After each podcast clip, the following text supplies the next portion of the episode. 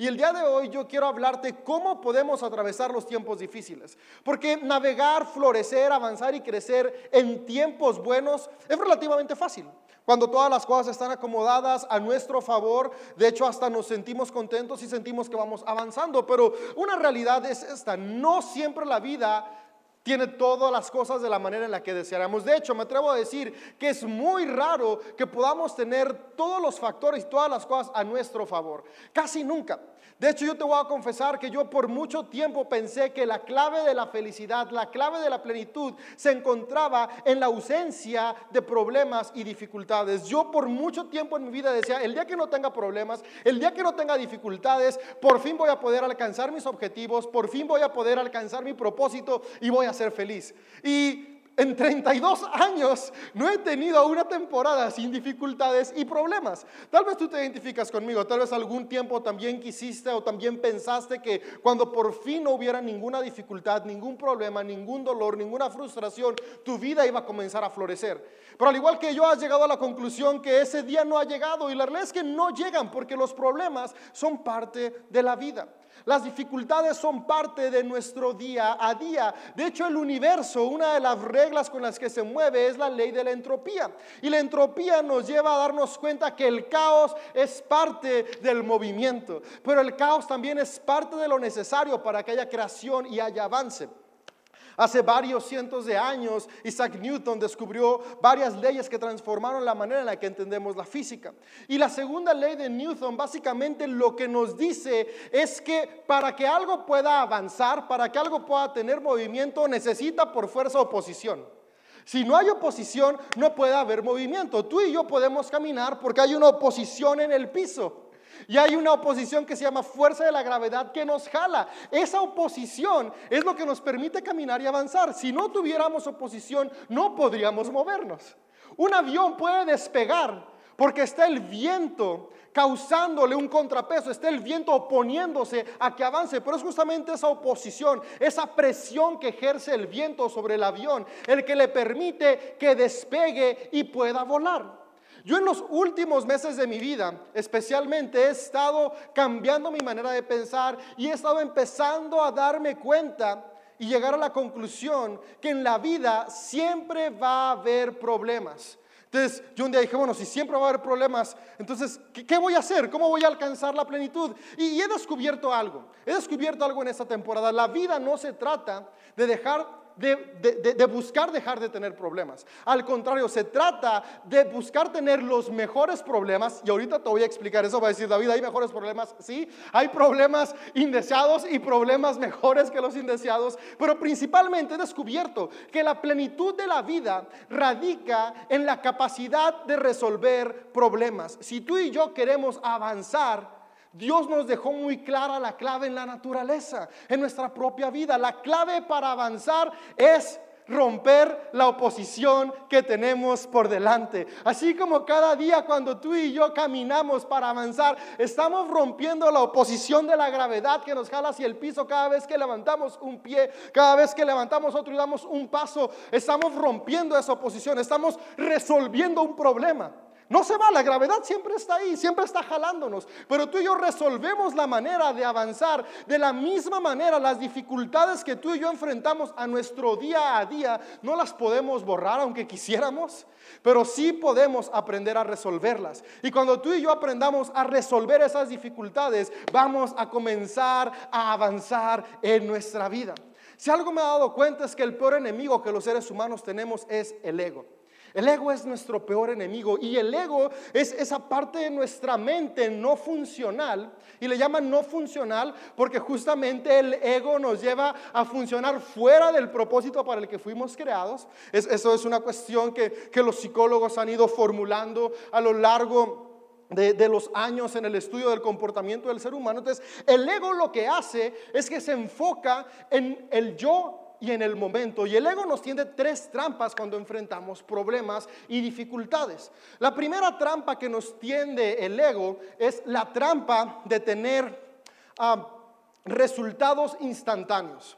Sabes, enfrentar un problema requiere esfuerzo, trabajo y determinación. Y para poder tener satisfacción en medio de una circunstancia difícil, enfrentarlo toma tiempo.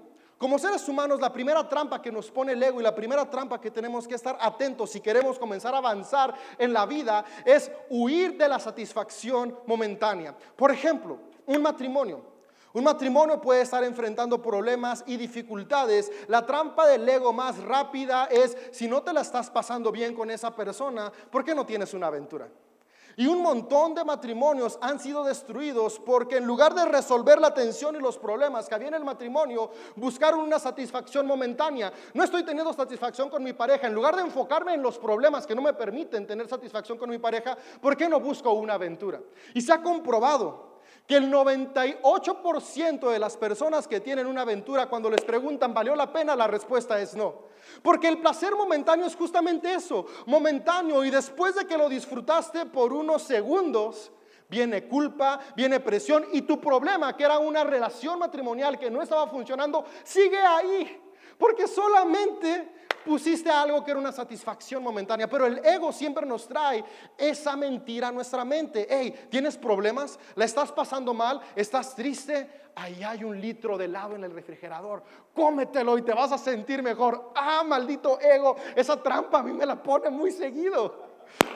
Por eso busco no tener nieve tan seguido. Hace unos días unos amigos nos regalaron una nieve que está riquísima y, ah, mugre ego, me tentó seguido durante la semana. Pero, pero, pasa esto, ¿no? Te sientes triste y es como de, vas, mientras te comes el helado, te sientes bien. Claro, tu cuerpo siente alegría. Pero después de que pasa eso, ¿qué viene? ¿Culpa? Porque número uno, el problema por el cual fuiste a refugiarte en el helado sigue ahí, porque no has caminado sobre él, solo buscamos e-, esta trampa del ego, satisfacción momentánea. Entonces, si por unos minutos, tal vez si te lo chiquiteaste, yo he hecho eso, digo, para que dure más el momento de alegría, una cuchara chiquita, esas que te dan cuando vas a la, nieve y para probar, que apenas alcanzas a probar, media hora comiendo poquito helado, pero se acaba, termina. Y después de eso el problema sigue ahí y otra cosa viene, la culpa. Porque ahora es cuántas calorías de más le echa al cuerpo, luego me veo en el espejo y por eso no bajo. Y, es que ese es el problema de la trampa de la satisfacción momentánea. En lugar de resolvernos el problema, nos trae más problemas y nos permite darnos cuenta y magnifica las situaciones complicadas en las que estamos. Entonces, la trampa número uno de la que tenemos que estar atentos cuando estemos atravesando dificultades y problemas es no ceder ante la satisfacción momentánea. porque es solamente eso, momentánea? La segunda trampa que el ego nos pone, que nuestra mente nos pone, es la trampa de la negación. Y esta es una de las más peligrosas de las más peligrosas para poder avanzar. La trampa de la negación es cuando tú y yo negamos los problemas que tenemos. Vemos que nuestra vida no va avanzando, no avanzamos en nuestros proyectos profesionales, laborales, en nuestras relaciones matrimoniales, relaciones con hijos, con amigos, con padres, con hijos, en nuestro carácter. No avanzamos, pero el problema es que cuando alguien nos pregunta cómo estás, siempre es estoy bien. Y lo malo es que no nada más le decimos a las personas estoy bien. Nos decimos a nosotros mismos estoy bien, yo no tengo ningún problema, yo no tengo nada que cambiar.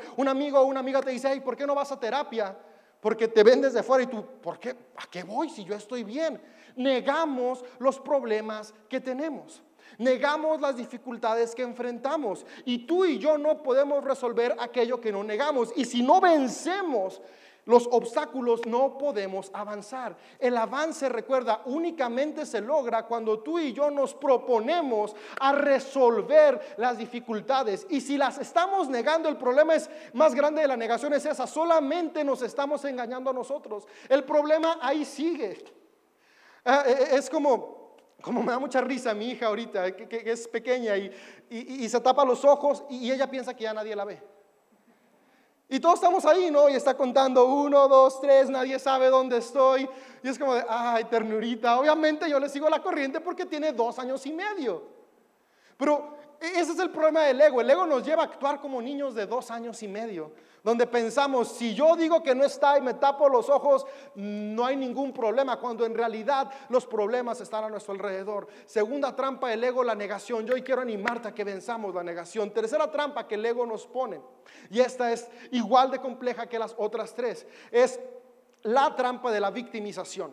Cuando tú y yo enfrentamos problemas, una de las obstáculos más grandes a vencer Vaya la redundancia, vamos a hablar de muchos obstáculos porque para vencer obstáculos tenemos que vencer otros obstáculos. Hace tiempo alguien muy sabio me dijo, la vida es una carrera de obstáculos. Gana el que brinca uno tras otro, tras otro. Y, entonces uno de los obstáculos que tenemos que vencer también es esta mentalidad de víctima.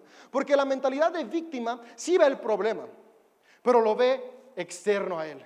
La culpa la tienen las personas que me rodean. Si yo no tuviera a estas personas alrededor de mí, yo no estaría donde estoy. La culpa la tienen las circunstancias. Si yo no viviera en esta ciudad, si yo no hubiera nacido en la familia que nací, si yo no hubiera llegado al trabajo que llegué, si yo no estuviera en la escuela que estoy, no tendría los problemas que tengo, porque la actitud de víctima es una actitud que responsabiliza todo lo que está a su alrededor y nunca se fija en uno mismo. Y si algo la vida nos ha enseñado es que los últimos, que, los únicos que podemos tomar responsabilidad de nuestros problemas somos nosotros mismos. No hay nadie que te pueda resolver la vida, aun si alguien con amor quiere resolverte la vida, no podrá hacerlo. Hay una historia muy interesante que narra la historia de un rey que tuvo un hijo, un príncipe. Ya este príncipe eh, era su hijo, lo amaba mucho y quiso, protegerlo de todos los males que había. Así que en el palacio preparó habitaciones fuera de peligro y impidió, puso una regla para que nunca dejaran salir a su hijo fuera del palacio. El palacio era seguro, ahí el niño tenía todos los lujos que quería, toda la comida que se le antojaba, juegos, maestros, instructores, tenía todo. Pero este niño aparte de crecer sin sentido de la realidad, cuando llegó a la juventud estaba frustrado porque decía, tengo todo, pero no estoy feliz. Su papá se había encargado de que no tuviera absolutamente ningún problema y este niño se frustró tanto que un día dijo, quiero conocer el mundo real. Y le pidió a uno de sus sirvientes que lo sacara escondidas y pues era el príncipe, tenían que hacerle caso, le hacen caso, lo sacan escondidas y va a la ciudad más cercana. Y cuando va a la ciudad más cercana se da cuenta que la vida no es como se la habían contado. No era color de rosa, se da cuenta que había gente muriendo, gente sin comida por meses, gente muriendo de enfermedad, gente sin casa, se da cuenta de los problemas, dificultades y dolores que la vida tiene. Y este niño, este joven, se frustró tanto de ver el dolor que había afuera y de darse cuenta que no importaba cómo ¿Cómo, cómo, vivieras tú si vivías sin ningún peligro o vivías expuesto a todos los peligros? Al final de cuentas, el dolor y la insatisfacción ahí estaban. Dice la historia que al día siguiente este niño le pidió a otro de sus sirvientes que lo ayudara a salir y esta vez para irse para siempre, porque él dijo, quiero probar el dolor de las personas. Y este niño estuvo, bueno, joven, no sé por qué dije niño ya como tres veces. Este joven, ya, ya era un joven, estuvo viviendo como mendigo, sin casa, sin lugar, en la calle, experimentando el dolor. Porque dijo, si tenerlo todo no me trajo satisfacción, tal vez no tener nada lo traiga. Y después de varios tiempos de estar viviendo así, llegó a la conclusión que tampoco le traía satisfacción. Y estaba, decidió ponerse a pensar, se sentó a pensar, dice la historia, debajo de un árbol, estuvo durante varios días pensando y meditando. Y él llegó a la conclusión que tener insatisfacción y problemas en la vida no tiene que ver con si tienes mucho o si tienes poco. Tiene que ver con la capacidad que tienes para resolver problemas. Y él se dio cuenta que la parte de infelicidad que él tenía es que no había aprendido a resolver problemas. Y a partir de ese momento él dedicó su vida a estudiar la mejor manera en la que los seres humanos podemos afrontar las dificultades en nuestra vida. Y, esta historia nos deja esta gran enseñanza de que no importa la situación en la que estemos, va a haber problemas. No importa qué tanto alguien más te quiera cuidar, va a haber problemas porque el único que puede tomar responsabilidad de las dificultades que atraviesas eres tú mismo. Entonces, aquí la cosa es, si siempre va a haber problemas, entonces, ¿cuál es la clave de la vida? Si la clave de la vida no es llegar a un punto de vivir sin problemas, porque yo pensé eso mucho tiempo, no sé si tú también, pero al menos yo sí estaba ahí, yo estaba en el ideal de un día voy a llegar a un momento sin tener problemas.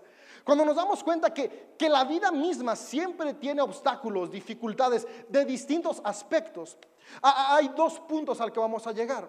Hay dos soluciones que tú y yo podemos tener. O podemos simplemente ir acumulando problemas e intercambiando un problema grande por otro más grande, o podemos aprender a escoger los problemas que enfrentamos. Cuando tú y yo aprendemos a escoger los problemas que enfrentamos, podemos avanzar mejor. Ahora, ¿a qué me refiero con escoger los problemas? Ah, hay ciertos problemas que obviamente no podemos escoger, como nadie dijo, yo sí quiero estar en un mundo con pandemia y yo no quiero estar en un mundo con pandemia. No, obviamente todos escogeríamos el mundo sin pandemia. Hay problemas globales, problemas fuera de nuestro alcance que no escogemos, pero ahí también tenemos una decisión que tomar. Yo no puedo escoger los problemas que enfrento en todo tiempo, pero siempre puedo escoger la actitud que tengo ante las dificultades y adversidades que enfrento. Y yo puedo tener una de dos actitudes. La primera, la que les expliqué, que es la actitud del ego, que se puede resumir en una actitud de culpa. Culpo lo que está a mi alrededor y me victimizo por lo que me sucede. O puedo, segundo, que es la contraparte de la culpa. La contraparte de la culpa es, puedo tener una actitud de responsabilidad. Y una actitud de responsabilidad es la que nos permite poder sobreponernos ante las distintas adversidades que enfrentamos. Ahora, es muy fácil decirlo, bueno, ok, voy a empezar a resolver los problemas, pero, pero en la práctica no es fácil. Ya cuando llega el día a día y estamos en el problema, se vuelve complicado. Y es como, ok, David, sí, yo hoy quiero empezar a resolver problemas, yo hoy quiero cambiar mi actitud, quiero dejar de ser víctima, quiero dejar de estar culpando y empezar a ser responsable. Pero ¿cómo le hago? Yo me hice esa pregunta por mucho, mucho tiempo. Y gracias a Dios estar rodeado de personas maduras, de personas sabias y también buscar ayuda en otros espacios me ha ayudado a ir encontrando respuestas. Pero si algo puedo yo decirte es que hay otras personas que también en su momento experimentaron lo que tú y yo experimentamos. Y de eso que experimentaron y avanzaron, ellos dejaron plasmada su experiencia. Y esa experiencia que ellos tuvieron nos ha llegado a nosotros a través de los siglos, a través de las historias que están en la Biblia. La Biblia por eso me encanta, porque la Biblia narra la experiencia de hombres y mujeres y como tú y como yo se enfrentaron a dificultades en la vida. Y algunos de ellos decidieron tener una actitud de responsabilidad ante sus problemas y otros decidieron tener una actitud de culpa. Y ahí podemos ver las contrapartes. Hoy voy a enfocarme en alguien que tuvo una actitud responsable. Y en esta historia voy a darte cuatro puntos que nos van a ayudar a responsabilizarnos de los problemas que tenemos, a pasar de la actitud de culpa, a la actitud de víctima, a una actitud responsable, porque una actitud responsable resuelve problemas. Y en la resolución de problemas está la clave de la plenitud, de la felicidad y de alcanzar nuestro propósito. Y esta historia que te quiero platicar, este hombre del que te voy a hablar el día de hoy, es Daniel. La historia de Daniel podemos encontrar en el libro que lleva su nombre, el libro de Daniel. Y te voy a platicar un poco de su historia. Daniel era un niño que era parte de la nobleza de la nación de Judá. Daniel nació en Judá y era parte de una familia noble. Ahora, ¿por qué sé que era parte de una familia noble Daniel? Porque cuando Babilonia invadió Judá, se llevó únicamente como esclavos, únicamente se llevó a la realeza y a los nobles. Y Daniel se fue como esclavo a Babilonia. Por lo tanto, podemos saber que Daniel era un hijo de nobles. Básicamente, Daniel nació con todo lo que tú puedes esperar tener en la vida. Aquí nos narra el libro de Daniel. Dice lo siguiente, voy a leerte. Dice... Durante el tercer año del reinado de Joacim, rey de Judá, llegó a Jerusalén el rey Nabucodonosor de Babilonia y la sitió. Estoy leyendo Daniel 1.1 y voy a leerte hasta el 6. El Señor le dio la victoria sobre el rey Joacim de Judá y le permitió llevarse algunos de los objetos sagrados del templo de Dios. Así que Nabucodonosor se los llevó a Babilonia y los puso en la casa del tesoro del templo de su Dios. Luego el rey ordenó a Aspenaz, jefe del Estado Mayor, que trajera al palacio a algunos de los jóvenes de la familia real de Judá y otras familias nobles que habían sido llevados a Babilonia como cautivos. Y fíjate lo que les dijo. Selecciona solo a los jóvenes sanos fuertes y bien parecidos. Qué suertudo era Daniel. O este vato podía estar como modelo o como actor de películas de Marvel, fácil podía quitarle lugar a Thor tal vez o al Capitán América. Era fuerte, era guapo, era joven, era sano. Sin embargo, fíjate, aunque era fuerte, sano y joven, estaba en una problemática había sido llevado esclavo. Sabes, él pudo haber tomado la decisión de decir, sí, estoy fuerte, estoy sano, estoy joven, pero estoy esclavo, así que ya de nada me sirve la vida. Sabes, Daniel se enfrentó a un problema que yo no puedo imaginarme. La verdad, no puedo imaginarme. Pero la realidad es que tú y yo cada día enfrentamos también problemas que no podemos imaginarnos. Problemas que no deseamos. Yo estoy seguro que Daniel nunca deseó, yo quiero que esto me pase. No. Y cuando le sucedió, estoy seguro que él no estaba pensando, algo bueno va a salir de aquí. No, no, no. Yo estoy seguro que en el momento estaba frustrado, en el momento estaba enojado, en el momento no lo comprendía. Yo estoy seguro que lloró, que gritó y mil veces dijo por qué. Pero algo que me gusta es que Daniel no se quedó en el momento del dolor. Daniel se sobrepuso al dolor y vamos a ver lo que hizo, porque es natural que tú y yo sintamos frustración y dolor cuando enfrentamos el problema por primera vez. Y de hecho es bueno sentirlo. Es parte natural llorarlo, frustrarnos y gritar. Pero el problema que tenemos es que el ego nos estanca en ese problema y por eso no avanzamos. La invitación que yo hoy quiero hacerte a ti que en realidad me estoy haciendo a mí, casi siempre cuando me predico me estoy predicando, cuando predico me estoy predicando también, es que en las dificultades de la vida, porque ahorita especialmente se magnificaron los problemas en todas las áreas, que en esta situación de problemáticas en todas las áreas, tú y yo podamos seguir creciendo, creciendo en la adversidad, tal como Daniel logró hacerlo. Y fíjate, ¿qué fue lo que hizo Daniel para poder crecer en la adversidad? Que tú y yo podemos comenzar a hacer hoy para crecer también en la adversidad. Sigue diciendo el texto. Asegúrate que sean instruidos en todas las ramas del saber, que estén dotados de conocimiento, de buen juicio y que sean aptos para servir en el palacio real. Enseña a estos jóvenes el idioma y la literatura de Babilonia. El rey les asignó una ración diaria de la comida, del vino que provenía de su cocina. Debían recibir entrenamiento por tres años y después entrarían al servicio real. Daniel, Ananías, Misael y Azarías fueron cuatro de los jóvenes seleccionados de la tribu de Judá. Voy a brincarme al versículo 8. Sin embargo, Daniel estaba decidido a no contaminarse con la comida y el vino dados por el rey. Le pidió permiso al jefe del Estado Mayor para no comer esos alimentos inaceptables. Ahora bien, Dios había hecho que el jefe del Estado Mayor le tuviera respeto y afecto a Daniel. Aquí hay una clave importante que yo veo en Daniel. Y el primer punto que yo veo que Daniel hizo para poder avanzar y florecer en la adversidad es que fue selectivo con lo que consumía. Y, algo que me gusta de las historias de la Biblia es que las historias de la Biblia no son meramente historiografía, es decir, no nos están narrando un suceso con el fin histórico, son historiosofía, nos están narrando un suceso con un fin de explicar un principio mayor. Y el principio que está aquí en Daniel es que tú y yo necesitamos aprender a ser selectivo con lo que consumimos, no únicamente en la comida, sino en todo lo que consumimos. Hay un dicho que es muy cierto, eres lo que comes, eres de lo que te alimentas. Lo que llena nuestra vida, lo que llena nuestro ser, es lo que tú y yo somos. Si tú y yo queremos estar capacitados para enfrentar los problemas, tenemos que ser selectivos con lo que consumimos. Sabes, la primera cosa que vemos que Daniel hizo cuando estuvo en una dificultad, estaba en un lugar no deseado, que le permitió avanzar, fue que fue selectivo en lo que consumía. Tú y yo tenemos que ser selectivos con las amistades que tenemos. ¿Sabes? E, e, está comprobado que tú y yo somos el resultado de las 10 personas más cercanas a nosotros? ¿Quieres mejorar? Revisa con quién te estás juntando. Ahora no estoy diciendo que le dejes de hablar a tus amigos tóxicos. Ellos necesitan un amigo sano que los ame, pero que no sean tu círculo principal de influencia, porque las personas más cercanas a ti, al final de cuentas, terminan modelándote. Sé selectivo con lo que consumes. ¿Qué amistades estás consumiendo?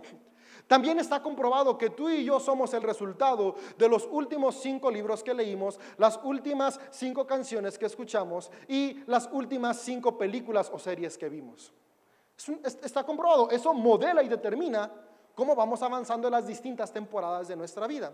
¿Qué estás viendo? ¿Qué estás escuchando? ¿Y qué estás leyendo? Ahora es como con los amigos. No estoy diciendo que no veas de repente una comedia tonta que solamente te haga pasar un buen domingo en familia. Pero que no sea lo único que veas.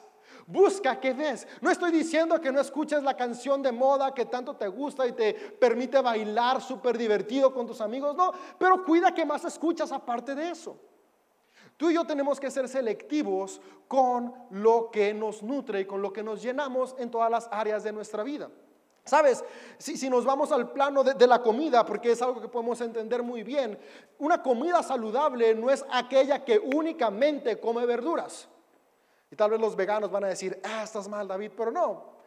Por ahí está Abril, la nutrióloga, y ella puede decirte, mandándole un mensaje y pagando tu cita, cómo puedes tener una nutrición balanceada. Pero, pero, pero, una nutrición buena no es únicamente comer vegetales, es comer un poquito de todo. Incluso puedes comer postre en una dieta balanceada, pero es poquito postre.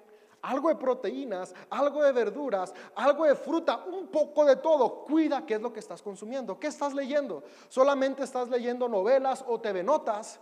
¿O lees TV notas durante unos minutos, pero también estás leyendo un libro de autoaprendizaje, de autocrecimiento, también lees la Biblia para poder ah, aprender de las experiencias espirituales de otros. Cuida lo que te nutre. Daniel fue selectivo. Y el ser selectivo le permitió estar preparado para enfrentar los problemas. Sabes, lo que nos nutre nos da herramientas para enfrentar las dificultades. ¿Quieres estar más preparado? ¿Quieres estar mejor para enfrentar las dificultades? Comienza a ser selectivo con lo que te llena. Amistades, relaciones, amigos, Comida, claro que también la comida es importante. Está comprobado que entre más saludable sea tu dieta, tu cerebro y la química de tu cerebro trabaja mejor. Así que vas a estar más despierto y vas a poder tomar mejores decisiones. Yo ya estoy trabajando en eso, de verdad. Es difícil, pero se puede. Sé selectivo en lo que consumes. La siguiente cosa que yo puedo ver que hizo Daniel es que Daniel se preparó se preparó y por eso podemos ver que parte de lo que él estuvo haciendo mientras estaba esclavizado es que él fue preparado. Dice, debían recibir entrenamiento por tres años, preparación. Daniel pudo haber dicho, yo no quiero prepararme. ¿Para qué me preparo si ya estoy de esclavo? ¿Para qué me sirve estudiar? ¿Para qué me sirve esforzarme si estoy en medio de la dificultad más grande que jamás pensé que iba a afrontar? Pero Daniel se preparó. Y, aunque aquí la historia no dice que, hizo todas sus tareas y que, y que, siempre estaba temprano para las clases, sí nos cuenta el resultado y el resultado que él obtuvo únicamente se logra con la preparación. Tú y yo necesitamos prepararnos en medio de la adversidad. Tenemos que estar dispuestos cuando estamos enfrentando un problema a decir, voy a prepararme para poder sobreponerme a este problema. En lugar de pensar, yo ya no puedo, voy a pensar, ¿qué tengo que aprender para poder? Ese es el cambio de mentalidad. En lugar de decir esto es más grande que yo, lo que tú y yo tenemos que pensar es cómo puedo crecer para ser más grande que esta dificultad. Tú y yo tenemos en nosotros la capacidad de avanzar y vencer cualquier problema, pero tenemos que ser responsables para lograrlo. Y fíjate el resultado, podemos verlo en, igual siguiendo leyendo Daniel. Voy a leerte Daniel 6, ahora me voy a brincar varios capítulos. Y Daniel 6 ya nos está hablando después de que Daniel estuvo siendo selectivo con lo que se nutría y estuvo preparándose. Dice, Darío el Medo, que era el rey, decidió dividir el reino en 120 provincias y nombró a un alto funcionario para gobernar cada provincia. Asimismo, el rey escogió a Daniel y a dos personas más como administradores para que supervisaran a los altos funcionarios y protegieran los intereses del rey. Pronto, Daniel demostró ser más capaz que los otros administradores y altos funcionarios. Debido a la gran destreza administrativa de Daniel, el rey hizo planes para ponerlo frente al gobierno de todo el imperio. Aquí hay algo importante que yo quiero decirte. Daniel creció siendo un noble. Así que yo estoy seguro que entre los sueños que Daniel tuvo de niño es un día yo quiero ser parte de los que están en el gobierno de mi nación. Porque Daniel había crecido en la familia, en la clase política y gobernante. Y Daniel creció posiblemente con este sueño que un día se vio aplastado cuando el rey Nabucodonosor invadió su ciudad y se lo llevó de esclavo. Ese día Daniel y todos los demás nobles dijeron, ya se acabó. Somos esclavos, no más sueños de un día llegar a dirigir nuestra nación que ahora ya ni existe. Sin embargo, Daniel decidió cuidar lo que consumía y mantenerse preparando para ese sueño que estaba en su corazón, ese propósito que ya estaba en él. En la adversidad, Daniel no dejó que el ego le ganara y siguió siendo selectivo con lo que consumía Y siguió preparándose, porque el problema es ese, tú y yo podemos ser selectivos con lo que consumimos y preparándonos, pero cuando el problema llega es, ¿para qué me sigo preparando? ¿Para qué sigo cuidando lo que consumo? Pero fíjate lo que podemos ver en Daniel. Daniel se mantuvo así y al final no fue en el lugar que él pensaba, pero sí fue la posición que él soñaba y llegó a estar gobernando un imperio que era varias decenas de veces más grandes que el que él llegó a soñar dirigir una vez. La nación de Judá era pequeñita comparado con el imperio persa de Darío. Nuestros sueños se pueden alcanzar, tu propósito se puede alcanzar. Si tú y yo aprendemos a resolver los problemas de cada día, no darnos por vencidos. Daniel logró hacer eso porque se mantuvo constante sabiendo que los problemas no lo iban a aplastar. Ahora, yo estoy seguro que Daniel sufrió, sí. El sufrimiento es parte de la vida, pero el sufrimiento nos permite crecer. Cuando mi hija la pasamos de la cuna a la cama, yo quería ponerle una barrera de dos metros para que no se cayera. Yo no quería que se cayera de la cama. Sin embargo, la única manera en la que mi hija iba a aprender a dormir en la cama sin caerse era cayéndose. Fue una decisión que como papá me dolió. y la primera vez que se cayó dije, ahora sí le voy a poner las barreras. Pero de nuevo mi esposa y yo platicando era como de la única manera que va a aprender a no caerse es cayéndose. Ahora varios meses después ya no se cae de la cama. El sufrimiento, el dolor es una herramienta que nos ayuda a avanzar y crecer. No es deseable, claro que no. Pero ahí está, es algo que no podemos evitar tener. Sin embargo, sí podemos decidir cómo actuamos ante el dolor. Yo quiero animarte a que aunque estemos llorando, estemos avanzando, sí, con lágrimas, pero siendo selectivos en lo que consumimos. Sí, gritando de repente que no podemos más, pero preparándonos para crecer, a ser hombres y mujeres más grandes y más fuertes que los problemas que tengamos por delante. Después podemos seguir leyendo y podemos seguirnos dando cuenta que al parecer Daniel ya estaba donde quería y tal vez tú y yo hemos dicho, ya estoy donde quiero, ahora sí los problemas acabaron, pero la vida nunca deja de tener problemas. Es parte de la ley de la entropía.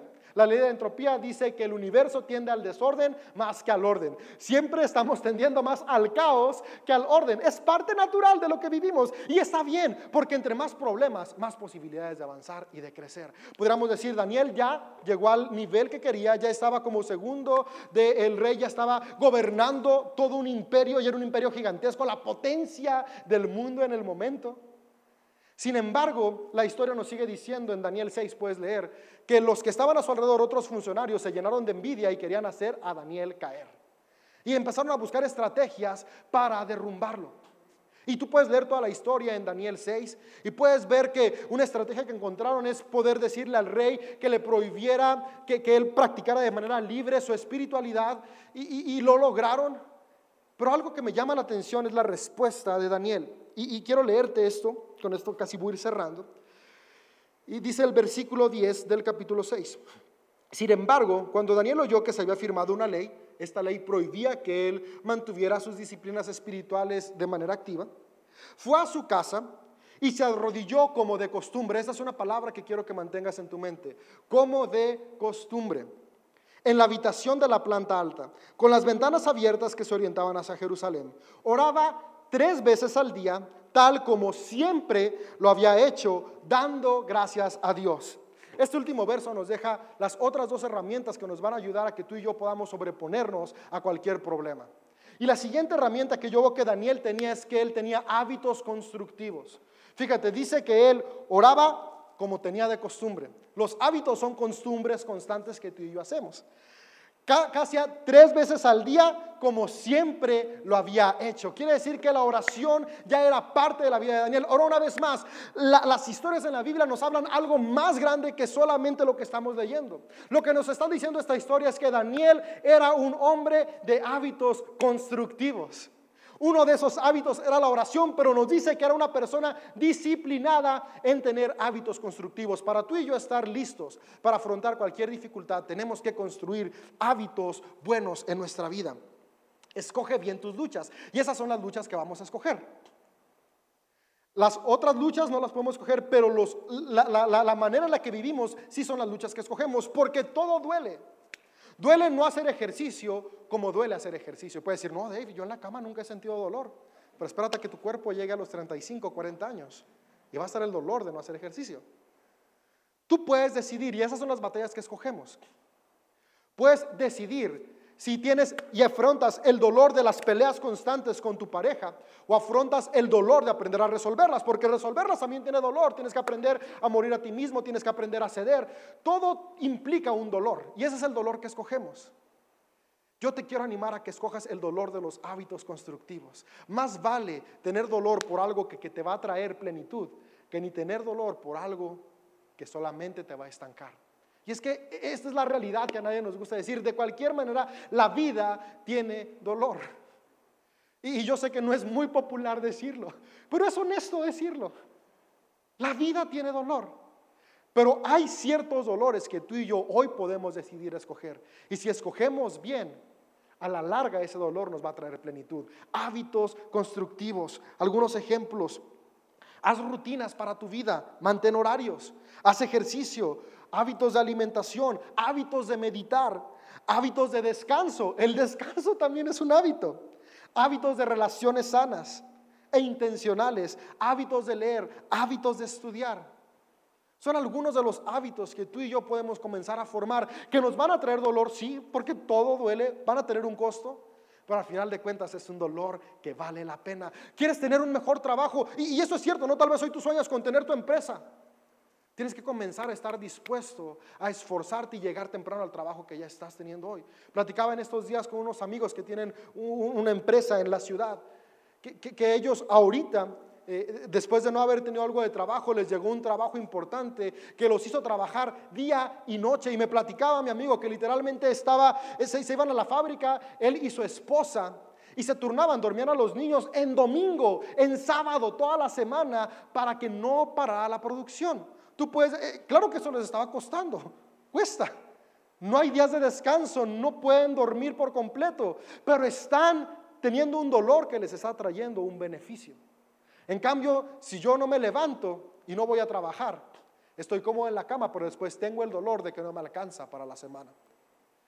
Todo hábito requiere que decidamos qué es lo que queremos que nos duela. Escoge bien tus dolores. Escoge bien las batallas que sí tienes la oportunidad de escoger. Como te digo, hay unas que no podemos escoger. En esas decide ser responsable en cómo actúas. Pero en las que puedes escoger, decide bien. Y por último, lo último que quiero decirte es que dice que Daniel lo que hacía, dice el verso 10, es dando siempre gracias a Dios. Con esto quiero cerrar. Para que tú y yo podamos enfrentar nuestros problemas, necesitamos tener una actitud de gratitud. Porque una actitud de gratitud nos permite tener una actitud que valora lo que tenemos en lugar de estar frustrado por lo que no tenemos. Que valora la temporada que está viviendo en lugar de estar añorando una temporada distinta. Que le da más importancia a lo que está experimentando en su día a día que a lo que ve en redes sociales. Una actitud de gratitud nos va a permitir tener el corazón correcto para afrontar cualquier dificultad. Es por eso que Pablo podía decir, aún estando en medio de la cárcel, que Él seguía avanzando cada día, cada día, hasta llegar a la meta, que ser como Jesús.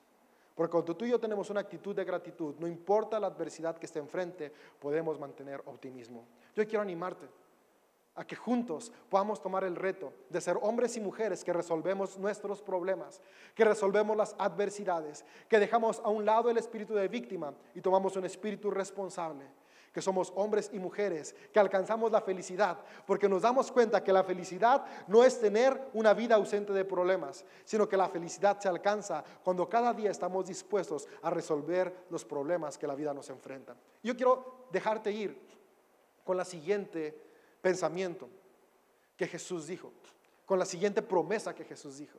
Jesús dijo, en este mundo van a tener dificultades y problemas. Porque Jesús era consciente que vivimos en un mundo movido por las leyes de la entropía. Jesús lo sabía, Él lo hizo. Él hizo este mundo. Y, es que al final de cuentas esa entropía es necesaria para que haya vida y movimiento. Después búscalo tú en, Google, busca ahí videos que te, que te lo expliquen. Jesús sabía y por eso dijo, en este mundo hay dificultades y problemas, pero confíen porque yo he vencido al mundo. Me encanta el significado de la palabra confiar. Fíjate, te, lo quiero leer para no, no, no inventármelo por ahí y, y con esto sí estoy terminando. Lo que significa la palabra confiar es seguridad al emprender una acción difícil. seguridad al emprender una acción difícil. Cuando Jesús nos está diciendo confíen, es tengan seguridad cuando enfrenten las dificultades, porque yo estoy con ustedes. Tengan seguridad cuando enfrenten las dificultades. Yo quiero animarte, ten seguridad en ti mismo, porque en ti está Dios. Dios está dentro de ti y Él va a acompañarte para que seamos hombres y mujeres que resolvemos problemas.